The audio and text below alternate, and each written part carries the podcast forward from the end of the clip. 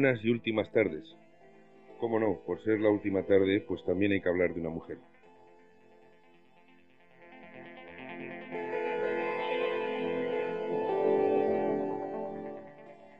Cuando me enamoré de ti pregunté de quién eras, a quién volaban tus besos de gaviota, tus silencios de playa abandonada.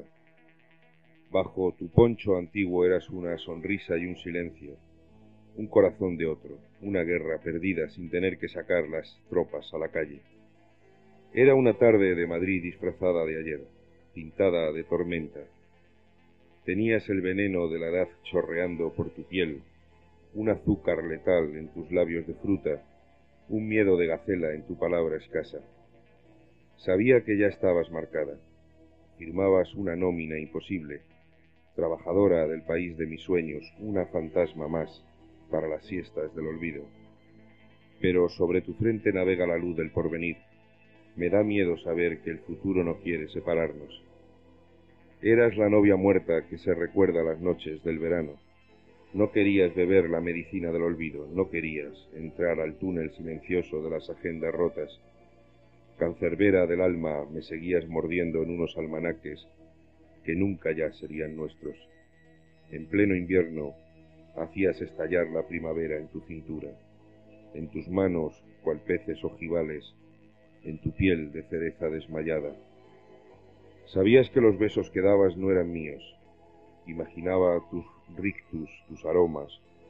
A fuerza de quererte, puedo quererte ahora sin buscar en la frente un nombre, una imagen de sepia y de recuerdo.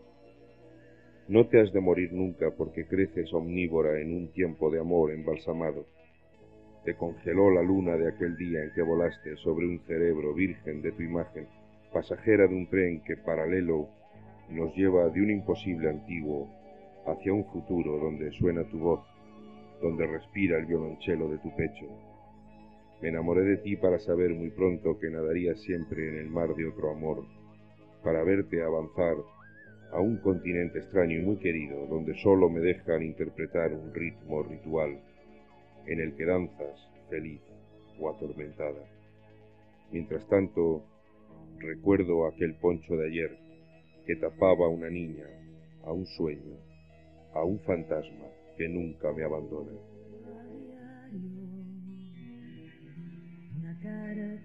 Amor,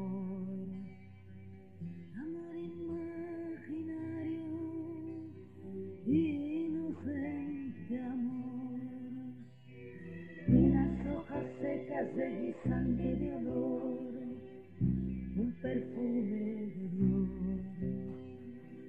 de flor.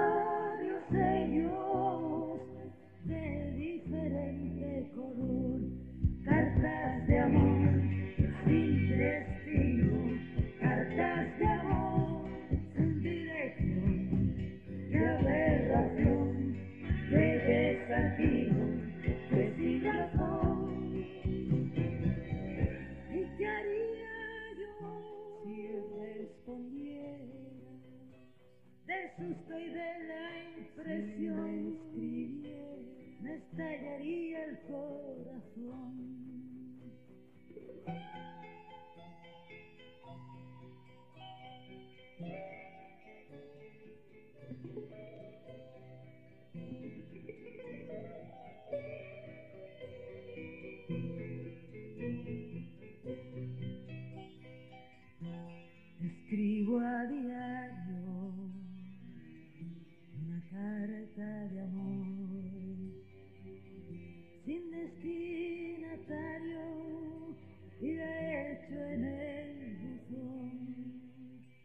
Allí va esa carta de amor a esa persona y allí van todas estas cartas de amor. Otra cosa no han sido estos programas.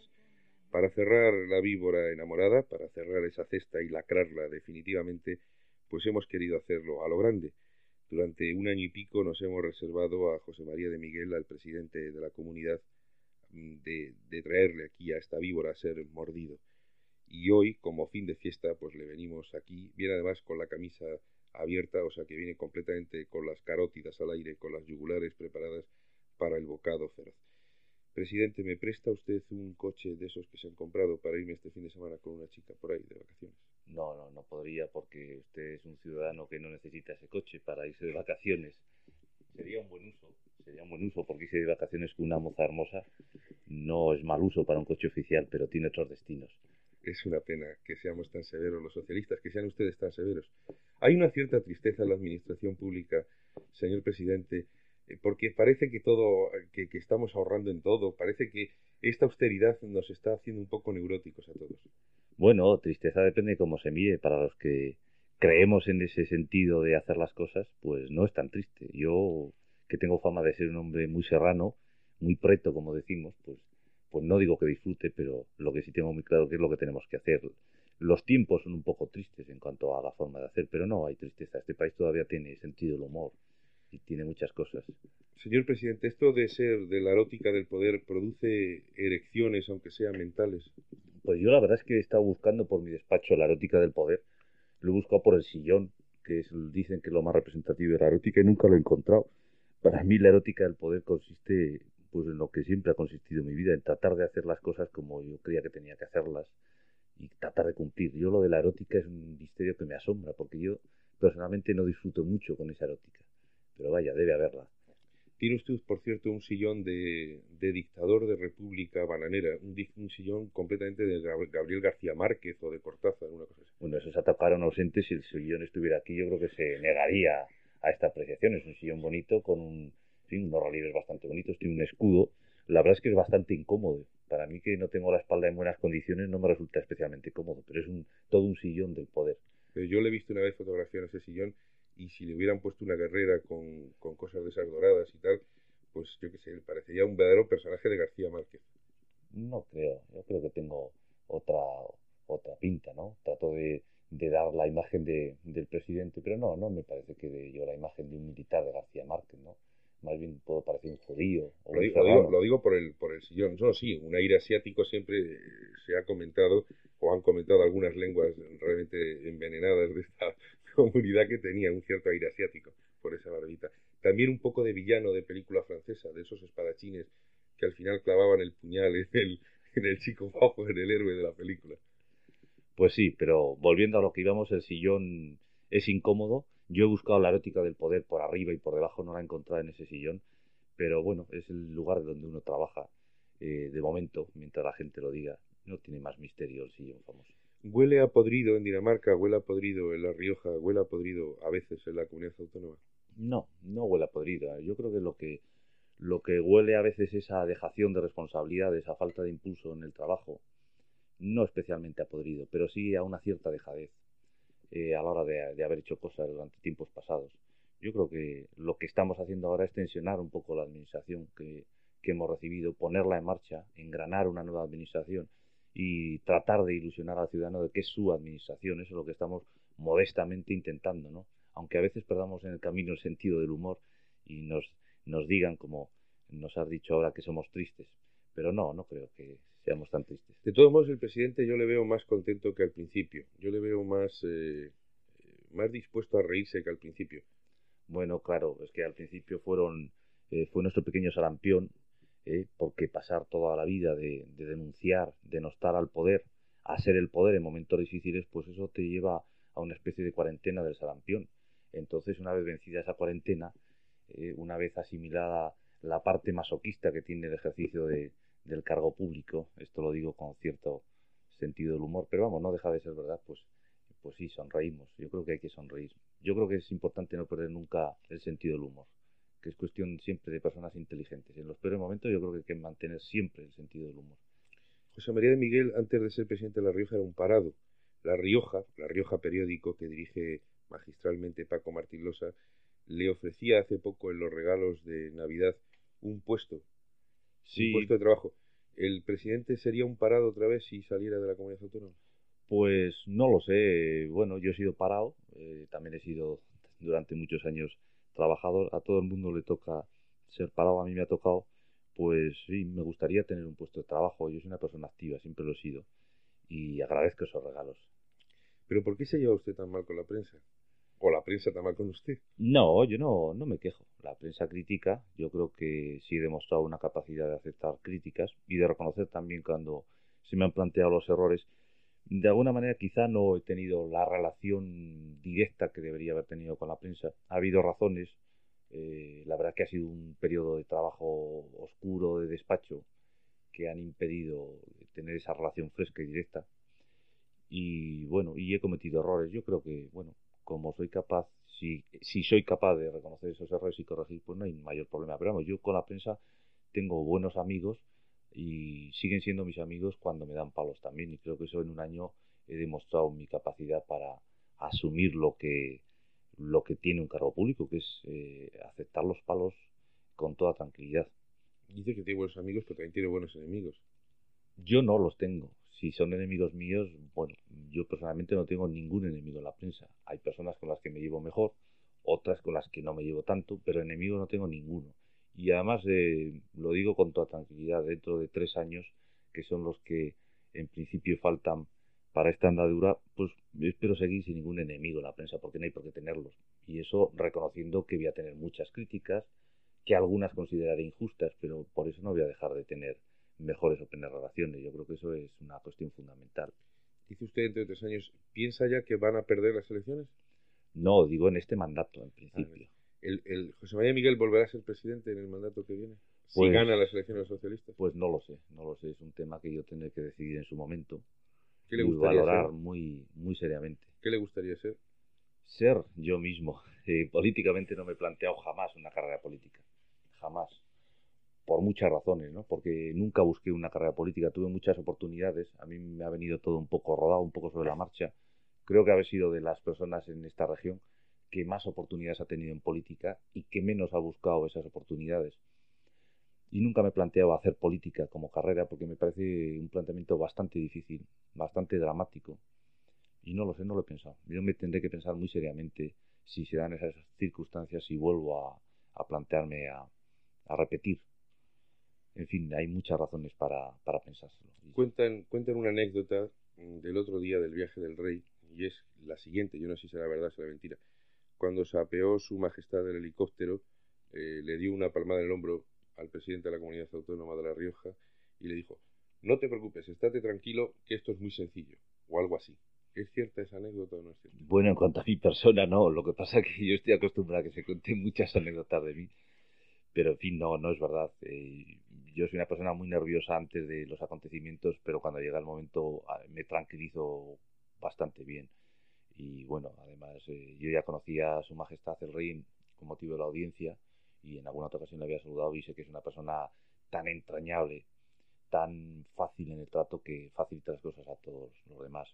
Con mi persona no sucedió eso, aunque de hecho la presencia de sus majestades y el trato y su naturalidad, pues efectivamente tranquilizan a todo el mundo. Bueno, pues enseguida vamos a hablar de amores y de cosas más personales del presidente.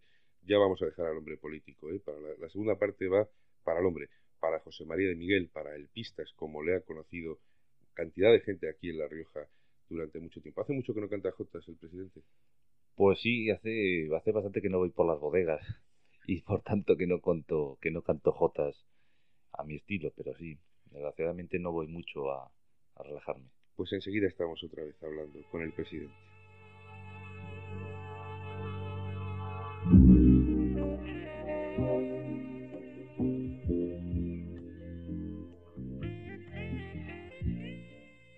Estamos, ya lo saben ustedes, de despedida. Todo volverá a ser como al principio, un breve canto de amor, una ceniza desgarrada que nada significa, una clave que intentamos resucitar sin conseguirlo, una palabra vieja que no somos capaces de reinventar de nuevo. Es injusto que haya pasado tanto tiempo.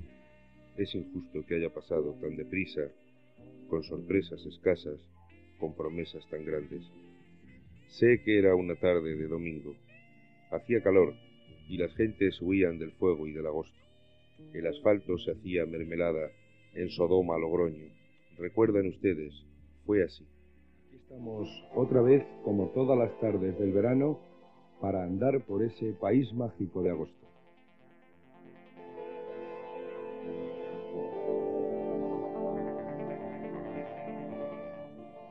Y esta tarde me siento solo, porque muchas veces me lo he preguntado, al entrar en esta habitación cerrada, una habitación pintada de color verde claro, con la mirada de un amigo, de un compañero de trabajo delante, que controla técnicamente esto que ustedes oyen, ante un micrófono negro, ante un aparato electrónico, me pregunto muchas veces qué hombre, qué mujer está al otro lado del receptor.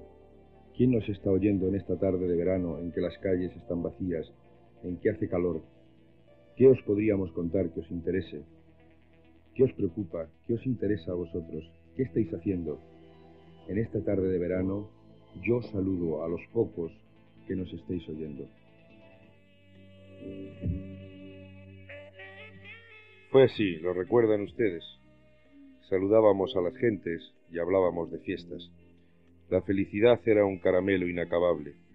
Vivíamos de noche, murciélagos de pueblos preñados de bombillas y de paganas hembras, hembras danzando entre las horas de aquellas madrugadas, perfumadas de besos, sudorosas de vino y de pecado. Murillo Navarrete fue mayor.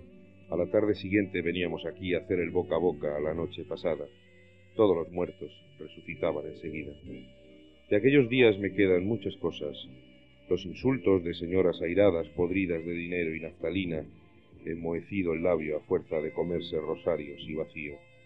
Me quedan las palabras de amor, el saber que tú estabas al otro lado de la radio soñando esta aventura que también era tuya. Tengo, es evidente, que agradeceros mucho. El sabor que me inunda la boca, un aroma a sepulcro y sal marina, un regusto a formol, autopsia a media tarde. Gracias a usted, señora, que piensa que soy un pobre imbécil. Usted, que ahora mismito me mandaría a la hoguera bien cubierto de camisa de azufre. Gracias a usted también, que pensó alguna tarde que servidor, ya lo ve, un pobre saco de sebo, era un Adonis rubio como Jesús Quintero, ¿no es así? Gracias a ti, que me escribiste enamorada. Gracias, muchas más gracias a ti, que quisiste acercarte a aquello, hoy ya sabes que no, donde por un momento vislumbraste un oasis. Enjuagaros la boca. Hay cosas que es mejor no recordar qué son. Fue un tiempo nada más.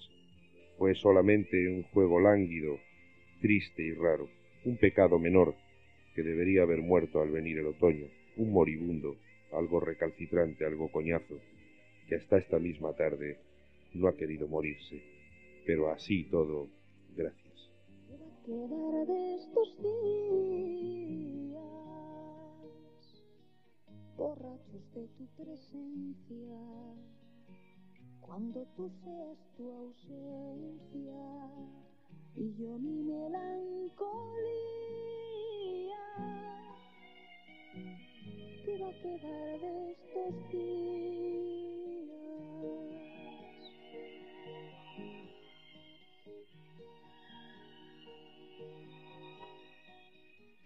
qué apetencia tuya y mía arrastrar al viento loco Yo no sé qué va a quedar de estos días, o lo sé, no sé, muy a un nivel ahí muy raro, muy oculto. ¿Qué le va a quedar a José María de Miguel de estos días, cuando se vea un día en casa, cuando sea una persona, bueno, pues recuperada para la vida normal, cuando no tenga focos encima?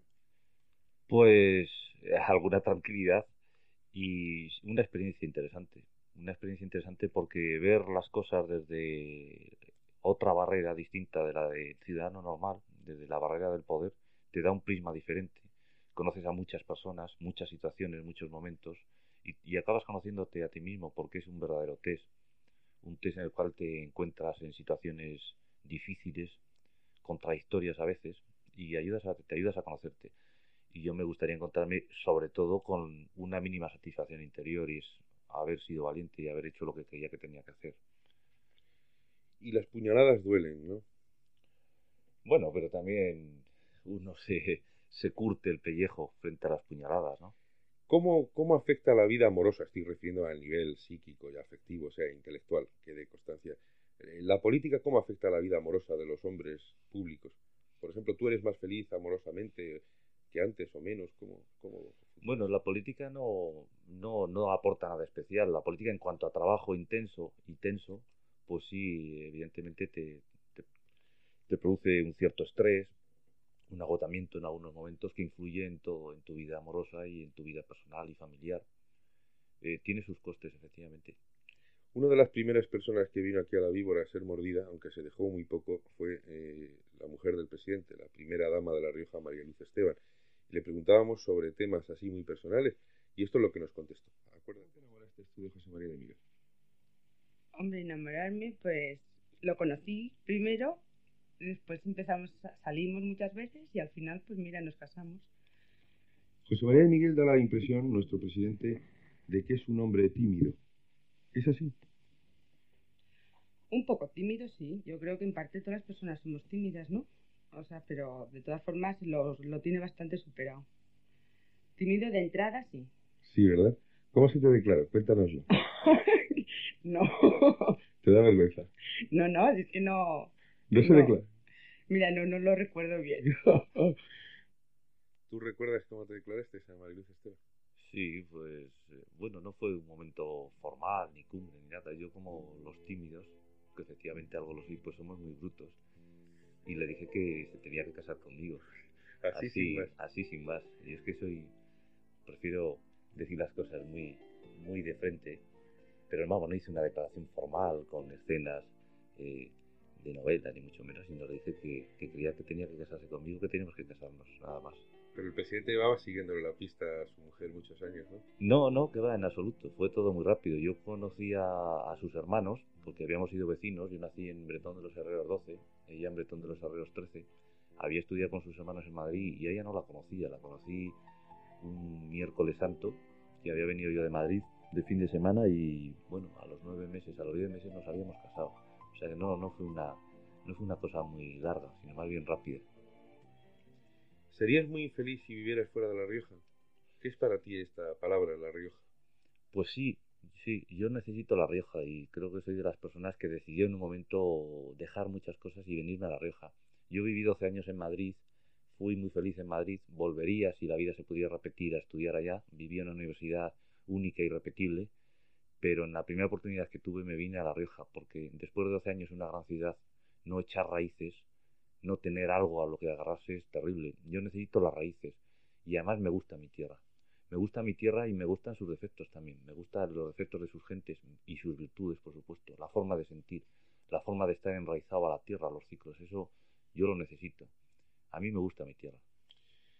Es cansado, José María de Miguel, esto de tener que, que, en cierta forma, tú eres un actor. Bueno, la política tiene algo de representación, efectivamente, porque eres una persona que está siempre sujeta a miles de ojos y de alguna manera tienes que representar, tienes que dar una imagen. Eso es a veces difícil.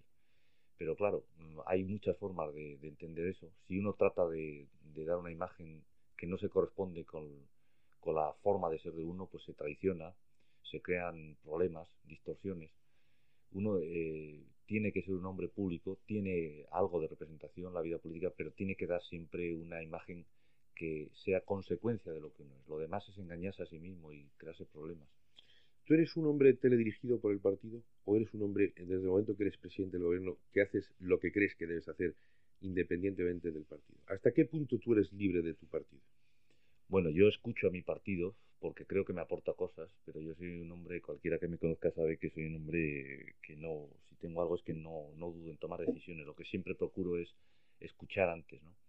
Soy un hombre que creo en lo que tiene, en lo que contiene el proyecto socialista, creo porque creo que es un, proyecto de futuro y un proyecto donde los valores de la persona están muy, muy, muy asumidos, pero vamos, yo sería incapaz de ser un hombre teledirigido.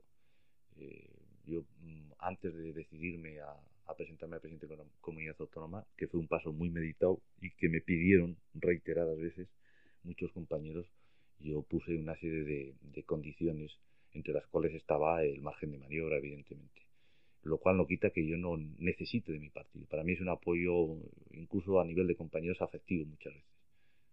¿Te gustaría ser rico y escaparte y, y ser un hombre irresponsable, un hombre de no tener que depender de nadie ni, ni no sé, llevar otro tipo de vida tan distinta completamente. No, yo siempre, vamos, creo que hasta ahora he tenido bastantes decisiones, con bastante margen de decisión para elegir lo que he querido ser, con todos los problemas que yo he comportado. A mí el dinero no me dice nada más que, en absoluto nada, más que el satisfacer las necesidades mínimas. Yo soy un hombre que no creo en absoluto en el dinero. Lo creo para administrarlo cuando de todos, pero personalmente no me apetece nada el dinero. jamás me he planteado mi vida como una fórmula de o como una lucha por el dinero. Para mí el dinero es el instrumento para satisfacer necesidades y nada más. Y bueno, he cometido muchos errores porque he decidido mucho en la vida, pero bueno, también creo que he sido bastante dueño de, la vida que, me he hecho. Nos queda ya muy poco tiempo. ¿Tienes miedo a la muerte, José María Miguel? ¿La muerte violenta? ¿La muerte en un atentado? No, no soy un hombre miedoso. No me he planteado quizá porque no la he visto próxima. Bueno, una vez estuve a punto de morir, eso es verdad, y me sentí morir pero eh, eh, aquella vez sentí que no tenía miedo a la muerte, es que me sentía morir, sentía que la, iba, que la vida se iba, sin más.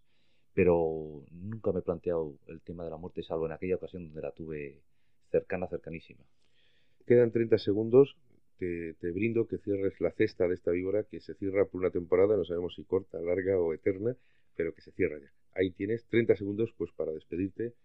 Bueno, yo voy a tratar de despedirme sin que me salga la coletilla de, del político, que es difícil, sino yo creo, y me has preguntado por la vida, por las decisiones, por... Yo creo que, que todos debemos aspirar a lo que decía antes, a construirnos nuestra vida nosotros mismos lo más posible, incluso a tomar las, las mayores decisiones eh, y a equivocarnos nosotros mismos, buscar siempre un sentido a la vida. Y yo creo que la vida debe ser para todos una lucha siempre. Yo creo que la vida es algo agrio y algo dulce. Nunca conoce uno la dulzura de la vida si no conoce también lo agrio que tiene la vida como contraste. Y buscar un sentido a la vida, una lucha, algo que nos llene, creo que es el reto más importante y que es la forma de, entender la vida, como un proceso siempre de lucha y siempre de, de, avance, siempre de mejora de uno mismo y de lo que le rodea a uno. Yo así entiendo la vida y quisiera transmitir este, esta reflexión a los demás. Gracias, José María de Miguel. Gracias, presidente.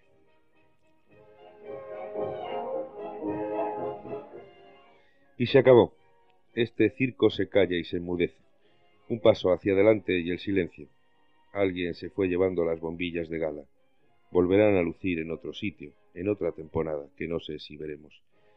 Esta tarde lo noto, hay un viento marino, un viento triste de noche de domingo, que barre entradas rotas, globos que se escaparon para siempre, palomas de maíz que los niños perdieron. No sé si lo sabréis, cuando se dice adiós, tengo costumbre siempre suele hacer frío. Se acabó, de verdad. Quitamos las banderas, las luces de neón, enrollamos la lona de la carpa, guardamos los vetustos leones desdentados y los trajes de malla. Desenganchamos la red y los trapecios. Al almacén de sueños regresan los maquillajes de colores, las narices de broma, los zapatones de dar risa.